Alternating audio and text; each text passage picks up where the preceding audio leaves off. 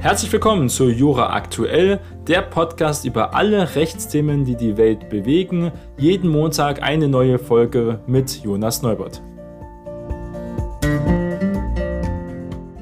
Heute ist Montag, der 5. Dezember und wir starten gemeinsam in die Nikolauswoche und es ist sehr viel passiert. Wir müssen einmal um das umstrittene Chancenaufenthaltsrecht reden, was jetzt vom Bundestag verabschiedet wurde. Dann gab es auch Bewegungen wenn es um die Krankenhauspflegereform geht, ein Lauterbach-Gesetz für weniger Billig und Menge in Kliniken, was ja aus seiner Initiative vor ein paar Jahrzehnten noch ähm, Zustimmung gefunden hat, scheinbar jetzt eine Trendwende. Und auch das Jahressteuergesetz wurde jetzt beschlossen bzw. auch novelliert. Da werden wir drüber reden. Dann eine neue EU-Verbraucherschutzlinie, die interessant ist, besonders wenn es um Online-Kredite geht. Und Online-Kredite werden ja auch immer für viele Privatverbraucher immer beliebter. Und das ist die Frage, ob das immer seine Vorteile hat oder sogar auch hier noch ein bisschen mehr Schutz erfolgen muss. Und dann gab es noch eine Verfassungsbeschwerde von den bekannten Rapper, Bindestrich, vielleicht kann man es auch Musiker nennen, Bushido. Und zwar hat er eine Verfassungsbeschwerde gemacht gegen ein indiziertes Album von sich, sehr bekannt in der Szene, Sonny Black ist aber gescheitert und wir wissen auch, warum das passiert ist, was die Bewegungsgründe vom Bundesverfassungsgericht waren. Sie haben auf jeden Fall erstmal die Klage angenommen, was schon mal ein Vorteil gewesen ist. Gucken wir also jetzt zum ersten Mal zu diesem Chancenaufenthaltsgesetz oder Recht. Und zwar gab es heftige Debatten zwischen der Ampelkoalition und der Unionspolitiker, natürlich auch gegen und mit der Linken und auch der AfD. Der ganze Bundestag hatte also hier sehr großen Diskussionsbedarf und das auch zu Recht, weil das Chancenaufenthaltsrecht jetzt verabschiedet wurde. Und das geht darum, dass man integrierte Ausländer, die mehrere Jahre ohne gesicherten Status in Deutschland leben, eine Perspektive bieten. Es wird zwischen 9 bis 12 Millionen ähm, Menschen gerechnet, die hier in Deutschland wohnen, schon seit mehreren Jahren und hier arbeiten oder teilweise arbeiten. Und hier, das soll jetzt auch geändert werden, dass diese Leute keine Mitbestimmungsmöglichkeiten haben, direkte wie zum Beispiel die Wahl. Wer zum Stichtag zum 31.10.2022 fünf Jahre, früher waren es um einiges mehr Jahre, im Land lebt und nicht straffällig geworden ist, soll 18 Monate Zeit bekommen, um die Voraussetzungen für einen langfristigen Aufenthalt zu erfüllen. Man muss dazu sagen, der Frage der Straffälle geht es ja nur darum, ob man auch strafrechtlich belangt wurde. Oft sind ja auch Verfahren zum Beispiel auch für sexuelle Nötigung, das haben wir in Köln gesehen und so weiter und so fort, wurden ja nicht ähm, immer oft erfolgreich bestritten teilweise. Das ist natürlich auch ein großes Problem, weil der Rechtsstaat überlastet ist. Wir haben in der letzten Folge darüber geredet, weil auch zu wenig Geld bereitgestellt wird für die Justiz. Insgesamt haben 226 Parlamentarier dagegen gestimmt, muss man sagen. Die erforderlichen Voraussetzungen gehören etwa Deutschkenntnisse, über die wir gerade geredet haben, und auch die Sicherung des eigenen Lebensunterhalts.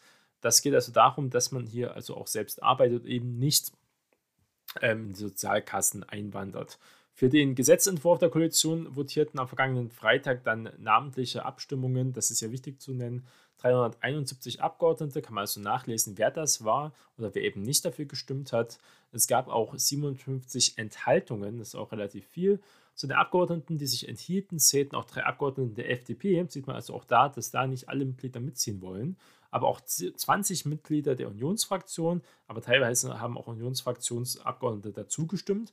Das ist also wirklich interessant. Darunter auch der frühere NRW-Ministerpräsident Armin Laschet, der sich hier enthalten hat, weil er wahrscheinlich äh, sehr bekannt ja auch war für seinen Pro- Migrationskurs, so kann man sagen, wurde auch als Türken ähm, Armin bekannt, ähm, ja, teilweise ein bisschen diffamierend, aber das hat gestimmt, dass er, ähm, er damals als NRW-Ministerpräsident eine sehr äh, migrationsfreundliche Politik betrieben hat.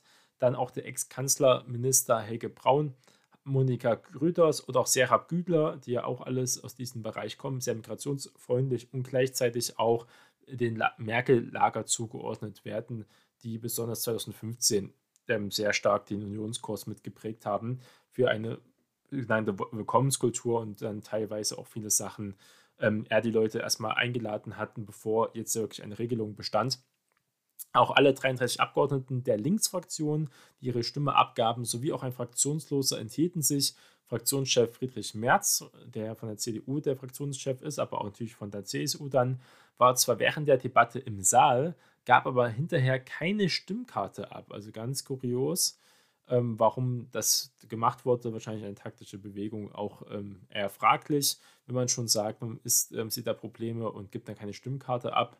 Ein Sprecher der Fraktion teilte auf Anfrage mit, dass Herr Merz an der Abstimmung vorher nicht teilgenommen hat, weil er auf dem Weg auf dem Weg zu einem auswärtigen Termin ist und für den ganzen Tag im Bundestag entschuldigt ist. Seine Position zu diesem Thema ist hinlänglich bekannt. Ja, das ist natürlich trotzdem eine schwache Ausrede, da hätten wir auch abstimmen können.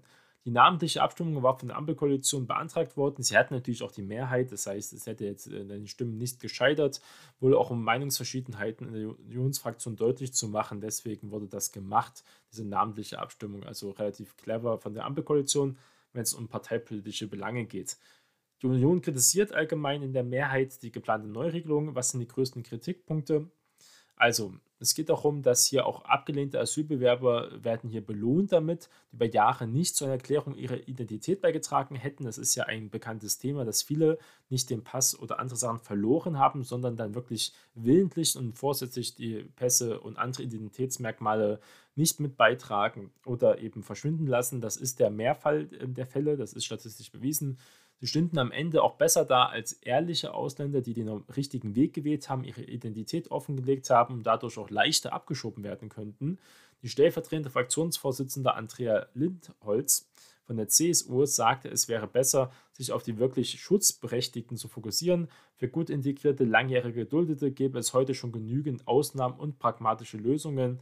Und Clara Büngner von der Linken wies darauf hin, auch dass Länder und Botschaften gibt, die diese Papiere auch nicht ausstellen. Das ist natürlich auch ein Thema, weil viele Leute, äh, viele Länder, das haben wir im Senegal, ist es ein bekanntes Beispiel, wo ja sogar Merkel und auch Olaf Scholz teilweise gute Kontakte gebunden haben und trotzdem werden diese Länder ihre eigenen La Staatsleute, muss man legen, ihre eigenen Landsleute nicht mehr zurücknehmen, weil es da eine extrem hohe ähm, Arbeitslosigkeit gibt, besonders in der Jugend, teilweise reden wir hier zwischen 30, 40 Prozent, also auch Perspektivlosigkeit. Wenn die Jugend perspektivlos ist, dann äh, entsteht oft äh, viele Probleme, entsteht Gewalt, entsteht ähm, ja, Jugendbanden, Jugendgruppen, die viel Kriminalität verursachen. Das sehen wir ja auch schon hier in Deutschland, Leute, die nicht integriert sind und auch keinen Job haben dass sie ähm, große Gefahr haben, ähm, süchtig zu werden und gleichzeitig auch straffällig zu werden. Und deswegen ist die beste Möglichkeit auch für Integration und auch für Sicherheit, Leute in Arbeit zu bringen oder auch dazu teilweise dann ja, anzustiften oder zu zwingen, wenn man so sagen kann, wenn man überhaupt noch jemanden zur Arbeit zwingen kann. Das geht natürlich auch nicht, ähm, sondern da wirklich Anreize zu schaffen und damit das auch solche Sachen zu verbinden.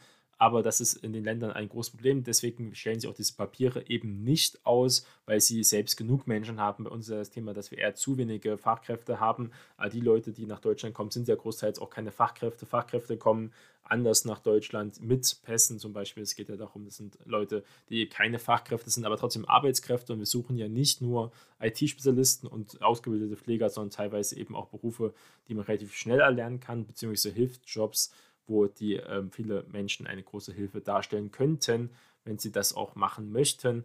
Das ist eben ein großes Thema. Betroffene müssen also alle Maßnahmen für Identitätsklärung ergriffen haben. Das ist ähm, ein Thema, um diesen Missbrauch zu schützen, der trotzdem natürlich stattfindet. Die bisherige Praxis der Kettenduldungen wird damit beendet, ähm, ja, sagt die Bundesinnenministerin Nancy Faeser. Damit beenden wir auch die oft jahrelange Unsicherheit für Menschen, die schon längst Teil unserer Gesellschaft geworden sind, jedenfalls hier ähm, de facto, aber halt nicht de jure. Und das ist halt ein Thema, was jetzt erstmal damit abgeschlossen wurde. Mal sehen, wie sich das Land hier in den nächsten Jahren auch weiter entwickeln wird. Kommen wir zum Krankenhauspflege. Lauterbachs Gesetz für weniger Billig und Menge, hat es gesagt, in den Kliniken. Er ist ja bekannt dafür, dass er damals diese Fallbettpauschale mit unterstützt hat, mit eingeführt hat. Ähm, das ist natürlich schon viele Jahre her. Trotzdem, äh, wenn man mit Leuten aus diesem Sektor spricht, eines der größten Probleme, dass man die Leute nur schnell äh, wieder ein neues Bett freikriegen will. Leute werden kurz behandelt, werden wieder rausgeschickt, kommen ein paar Wochen wieder. Das ist aber gut, weil dann sie ein neues Bett zugeteilt bekommen, neue Pauschale. Und es lohnt sich nicht, die Leute gesund zu pflegen, sondern eher immer nur gerade so, dass sie wieder rausgehen können und wieder reinkommen, weil sonst rechnet sich das einfach nicht. Die Krankenhäuser verlangen jetzt eine umfassendere gesicherte Finanzierung, ein großes Thema. Auch Vertreter der Pflegeberufe dringende Lösungen gegen Fachkräftenot. Auch jetzt sind ja schon die Krankenkassenbeiträge, beziehungsweise werden sie das nächste Jahr stark steigen. Eine extreme Belastung. Es liegt auch daran, dass extrem viele Migration wieder zu uns kommt nach Deutschland und die auch gesundheitlich natürlich versorgt werden müssen. Und ähm, auch in der Ukraine, das wird, Angebot wird stark angenommen von ukrainischen Geflüchteten zum Beispiel, aber auch von anderen Regionen. Ähm, erstmal so eine allgemeine Gesundheit, die haben teilweise ja gar nicht diese, besonders in, ja, in, in der Ostukraine, das darf man sich nicht so vorstellen wie Kiew und andere Bereiche, extrem unterentwickelt und dort ja auch die medizinische Versorgung teilweise gar nicht vorhanden ist. Die werden zum ersten Mal richtig medizinisch versorgt, was natürlich große Kosten von, ähm, von der Zahn, ähm, ja, Instandhaltung erstmal überhaupt und auch anderen Themen äh, sehr großes Problem ist. Das jetzige System betont ist das Thema immer billig und Menge. Man könne in Krankenhäusern aber nicht die gleichen Regeln vorgeben wie bei Lebensmitteldiscountern, wurde hier angeführt. Von der Opposition kam besonders Kritik auch von der CDU natürlich als größte Oppositionspartei, die sagt, Krankenhausbelastungsgesetz mit starken Personalvorgaben würden Pflegekräften neue Daumenschrauben angesetzt. Bei geplanten Tagesbehandlungen seien Haltungsfragen ungeklärt. Den Plänen stimmte die Koalition von SPD, FDP und Grünen zu.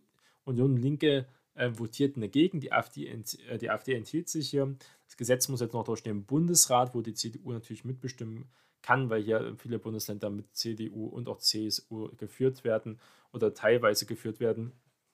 Und das wird erst nochmal ein bisschen nachgebessert werden. Mal gucken.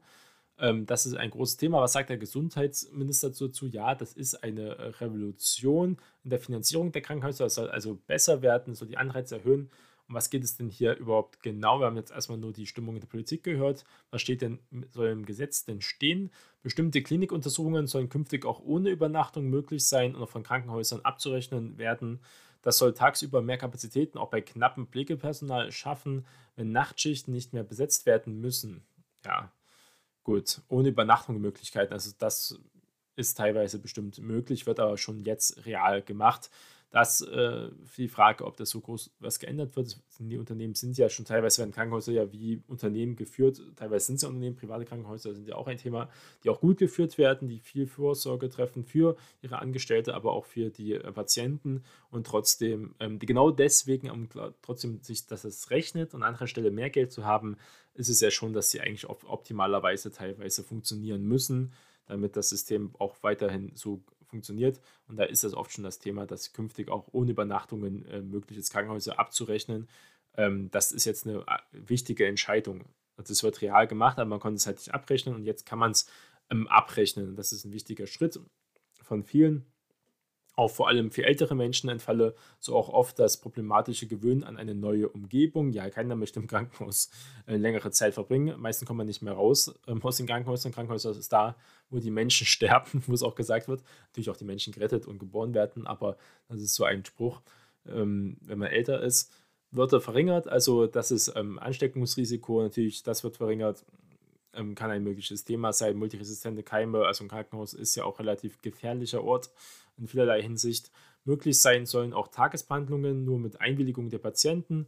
Medizinisch dürften sie auch für komplexe und risikoreiche Behandlungen in der Regel nicht in Betracht kommen. Sollen Anreize für höher vergütete Klinikaufhalte auch beseitigt werden, dass man also Leute teilweise äh, operiert, wobei es gar nicht so richtig nötig ist. Der Pflegeschlüssel, neues Instrument zur Personalbemessung. Es gibt jetzt eine Testphase ab nächsten Jahr, also ab 1.1.2023. Ähm, das wird interessant werden. Geht es also für bessere Bedingungen bei oft überlasteten Pflegekräften, soll diese neue Personalbemessung ähm, jetzt greifen. Die Idealbesetzung für die Station, wie das Ministerium erläuterte, äh, wird da festgesetzt und errechnet. Es ist aber als eine schrittweise Einführung angesehen, weil es eben nicht so schnell gehen kann. Wie gesagt, ab nächsten Jahr und ab 2025 soll die Personalbemessung dann scharf gestellt und auch sanktioniert werden. Das heißt, wenn man zu wenig Personal hat, dann muss man dafür zahlen, Strafen zahlen. Ähm, das soll also Anreize hier schaffen. Das werden wir sehen, wer es genau die Personalschlüssel sein werden. Die Techniker Krankenkasse kritisiert, das Instrument löse kein einziges Problem in der Pflege. Im Gegenteil, und auch hier die Deutsche Presseagentur ähm, wurde mitgeteilt von der Techniker Krankenkasse. Statt neuer äh, Kollegen wird die geplante Pflegepersonalbemessung den Pflegekräften jede Menge zusätzlicher Bürokratieaufwand bescheren. Das kostet auch den ähm, Pflegekräften jetzt schon sehr, sehr viel Zeit und auch Nerven. Aber es gilt auch mehr Geld für Kinderversorgung und Geburtshilfe, ein wichtiges Thema. Da wird jetzt eine höhere Pauschale angesetzt, mehr Geld bereitgestellt. Auch ähm, hier Verbände waren weiter vor Zusammenbruch des Pflegesystems. Es funktioniert noch irgendwie, aber aktuell fehlen weiterhin 200.000 Vollzeitkräfte.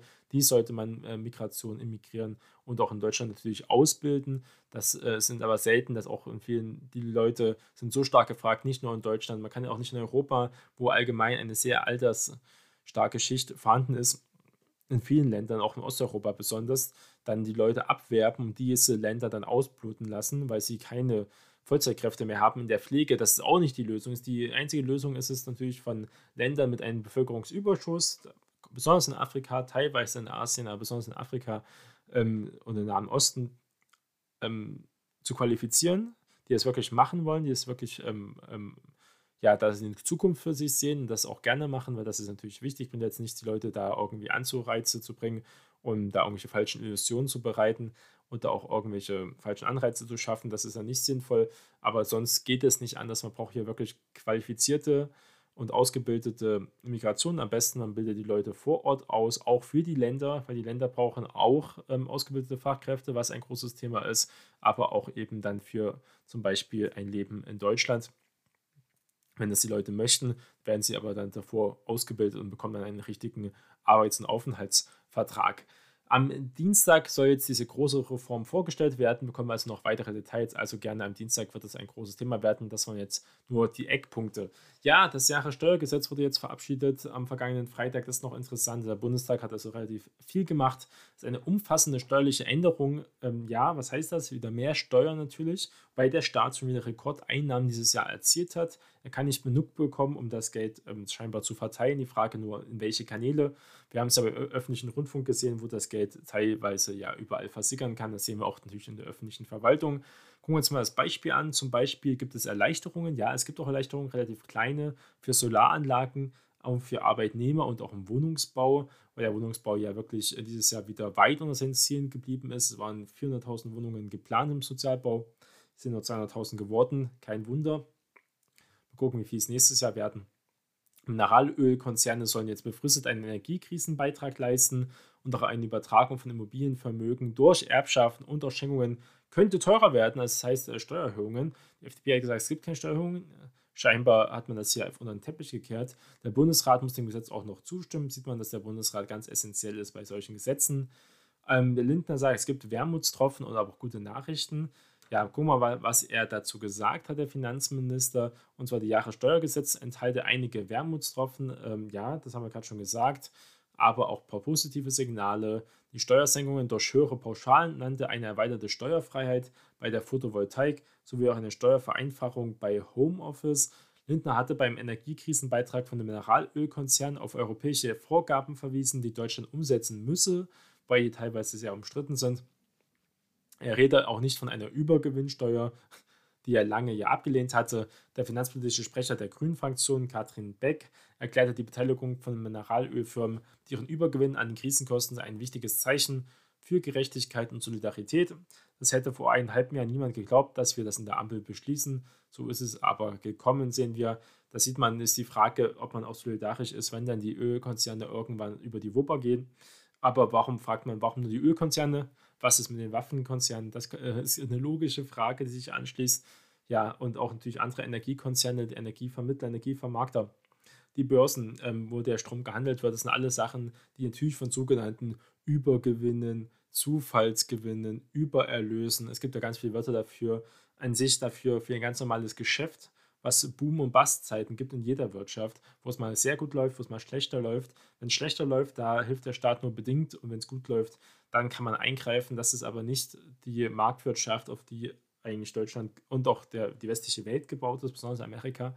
Und deswegen muss man das eigentlich eher kritisch sehen. Erst recht mal gucken, wie das Geld verteilt werden soll, beziehungsweise soll es ja Löcher stopfen, um auch die Gas- und Strompreisbremse zu bezahlen, die ja doch äh, relativ moral, ja, ja, moderat ausgefallen ist, 40 Cent beim Strom für private Verbraucher zu deckeln, das ist jetzt keine große Hilfe. Die meisten Leute zahlen weniger als 40 Cent. Klar, der Strompreis ist relativ hoch. Wenn man Neuverträge jetzt abschließt, zahlt man jetzt noch mehr als 40 Cent, aber nicht viel mehr. Also die Strompreisbremse ist für Private nicht so interessant. Es geht eher um Schutz für die Industrie. Das gleiche auch bei Gas. Es ist eine kleine Entlastung, äh, womöglich für manche, aber für einen Großteil doch auch eher ein Wermutstropfen. Ja, nicht nur nicht nur für äh, Christian Lindner, sondern besonders für die Leute, die hier erwirtschaften und auch ja, hier weiter zur Kasse gebeten werden. Anpassungen bei der Wertermittlung von Immobilien gibt es noch. Ähm, das ist wichtig bei der Erbschafts- und auch Schenkungssteuerung. Letztlich war es auch ein Thema damals für der Vermögensteuer. Wichtiges Thema, Vermögensteuer. Wird das vielleicht nochmal wieder ein Thema werden?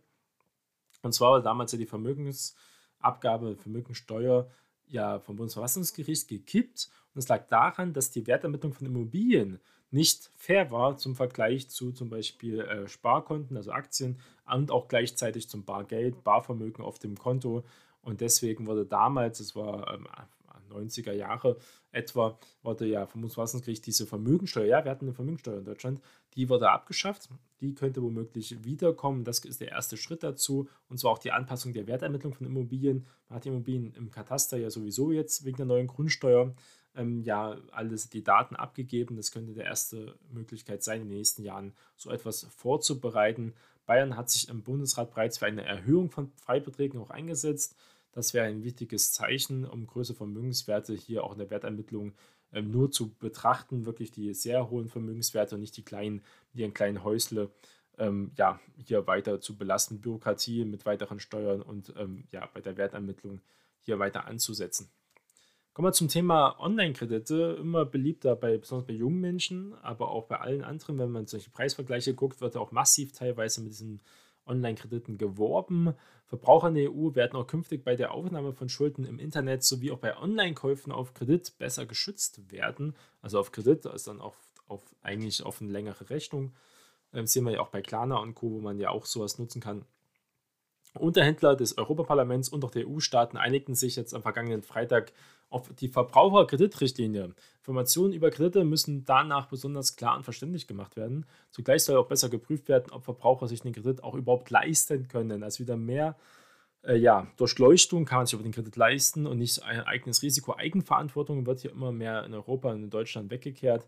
Ähm, man kann nicht mehr selbst entscheiden, sondern man muss scheinbar braucht man eine Anleitung, um sein eigenes Risiko einschätzen zu können. Für manche Menschen ist es vielleicht sogar besser. Für andere ist es wieder ein weiterer Einschnitt ihrer freien Rechte, ihrer Selbstbestimmung, ihres individuellen Tuns. Was wir hier wieder sehen, Ziel ist es jedenfalls aus der EU, besonders Haushalte mit niedrigem Einkommen vor Überschuldung und finanziellen Schwierigkeiten zu schützen.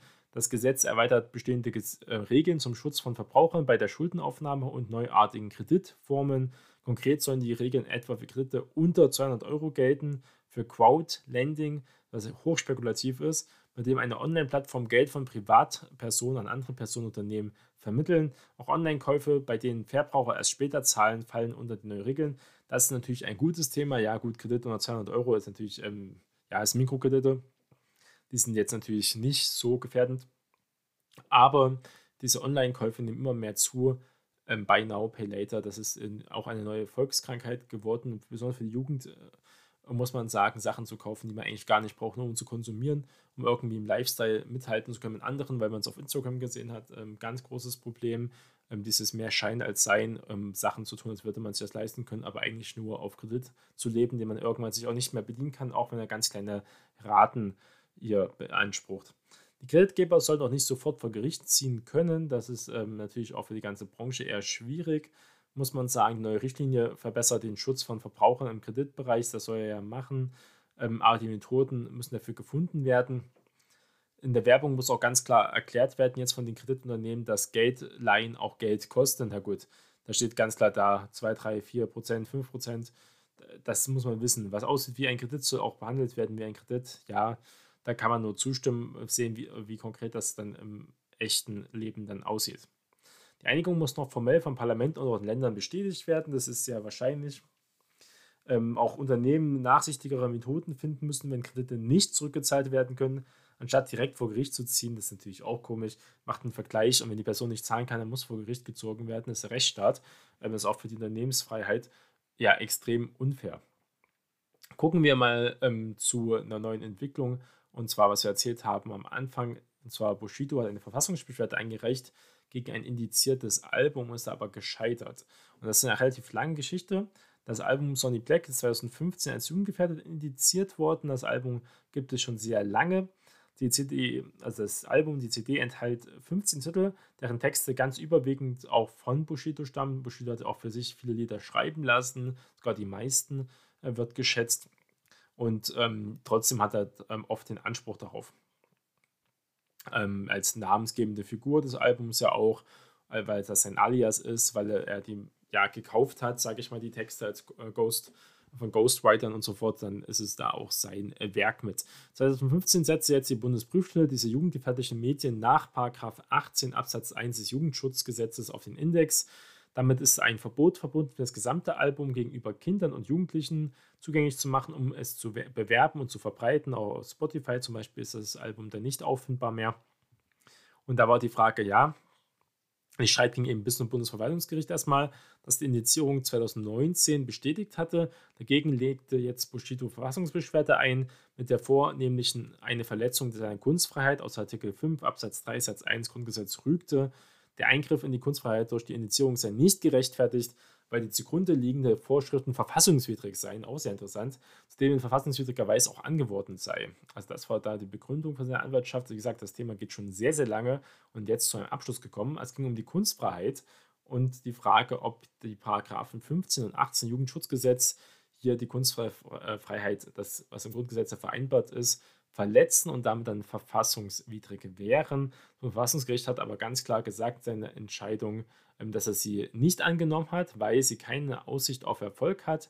Die angegriffene Entscheidung der Bundesprüfstelle und des Bundesverfassungsgerichts verletzte Bushido nicht in seiner Kunstfreiheit. Zweifel an der Verfassungsmäßigkeit der Paragraphen 15 und 18 Jugendschutzgesetz ergeben sich insbesondere nicht aus dem Argument aufgrund einer veränderten Musiknutzungsverhalten äh, über das Internet, das sei aktuelle Indizierungsverfahren nicht mehr geeignet, den Jugendschutz umfassend zu gewährleisten. Wie gesagt, das große Thema ist ja Spotify.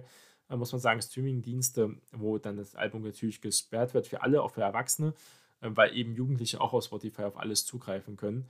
Gleiches gelte für das Argument, dass auch Jugendschutzgesetze müsse als milderes Mittel gegenüber der Indizierung eines gesamten Trägermediums auch die Indizierung nur einzelner Titel vorsehen, dass man bestimmte Titel rausnimmt. Denn für die Verhältnismäßigkeit kommt es im Rahmen der Eignung nicht darauf an, dass das vom Gesetzgeber gewählte Mittel am besten geeignet sei, einen umfassenden Jugendschutz zu gewährleisten, sondern lediglich auf die Förderung des legitimen Zwecks, das kennen wir aus dem Jurastudium, des Jugendschutzes durch die Indizierung. Auch an der Erforderlichkeit eines Identifizierungsverfahrens, das auf der jugendgefährdende Gesamtcharakter einer Trägermediumsabstelle bestünden verfassungsrechtlich keine Zweifel für die Angemessenheit spreche, dass Bushido nicht jugendgefährdende Titel einzeln veröffentlichen könnte. Und das wird hier nochmal betont. Kinder und Jugendliche könnten auch Texte ernst nehmen und Taten nachahmen. Sonny Black ist bekannt, relativ ähm, harten sogenannten Gangster-Rap zu machen, wo teilweise ähm, massive Beleidigungen und auch Straftaten ähm, vorgespielt werden, weil wir ja ähm, wissen, dass das mehr Show ist als Wirklichkeit und beziehungsweise Bushido ja äh, hinter sich ja ne, teilweise ja ein Clan hatte, das aber natürlich sich alles aufgelöst hat. So viel mal zu dieser Nebengeschichte, aber interessant, ähm, die Begründung nochmal vom Bundesverfassungsgericht allgemein für indizierte Musik, dass hier als Musikalbum allgemein natürlich betroffen ist und auch nochmal gezeigt hat, ja, Kunstfreiheit ist wichtig und der Jugendschutz ist aber auch wichtig und auch das Argument, die Medienwelt, vielleicht auch der Konsumwelt hat sich geändert, äh, ist hier nicht ausreichend, um zu sagen, dass hier die Jugendschutzparagraphen verfassungswidrig sind. Das war Jura aktuell. Vielen Dank fürs Zuhören und wir hören uns bald wieder.